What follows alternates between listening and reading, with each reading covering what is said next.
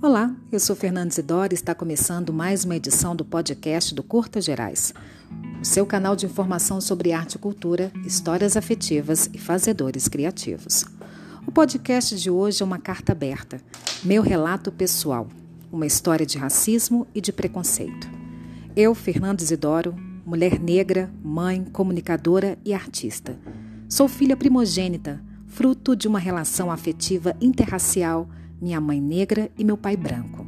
Meus pais sempre me proporcionaram os melhores momentos, as melhores escolas, as melhores viagens, os melhores lugares para se conhecer, viver e morar.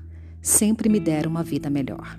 Nasci na capital mineira, Belo Horizonte, mas fui criada no interior do estado, em Juiz de Fora.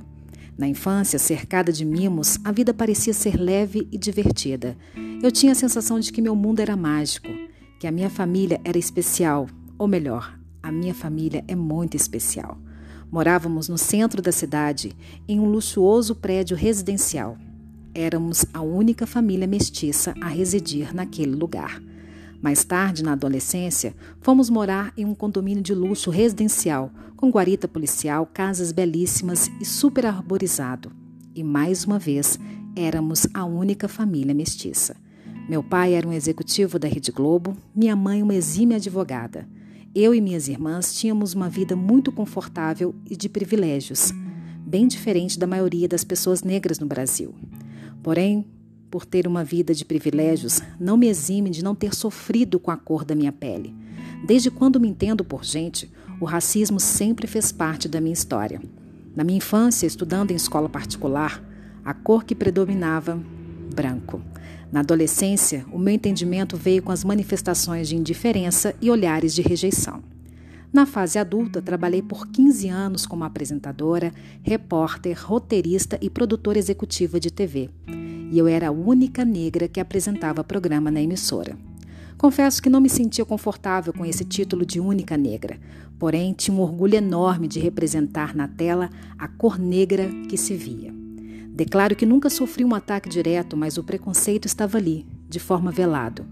O corpo negro precisa, primeiramente, se aceitar, conhecer a sua história, respeitar suas raízes e resgatar sua ancestralidade.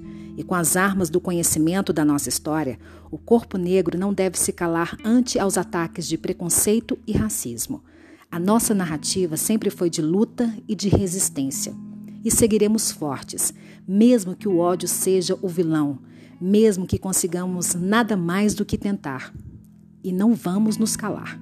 Eu me orgulho da mulher negra que sou, porque jamais estarei. Sigo na luta por todas as vidas negras, contra o racismo e contra as desigualdades sociais. Cito aqui trechos do discurso de um dos maiores líderes negros, Martin Luther King. Abre aspas. Eu tenho um sonho: que meus quatro pequenos filhos um dia viverão em uma nação onde não serão julgados pela cor da pele, mas pelo conteúdo do seu caráter. Eu tenho um sonho hoje. Fecha aspas. E este sonho é desejado por todos nós, a cor negra que se vê.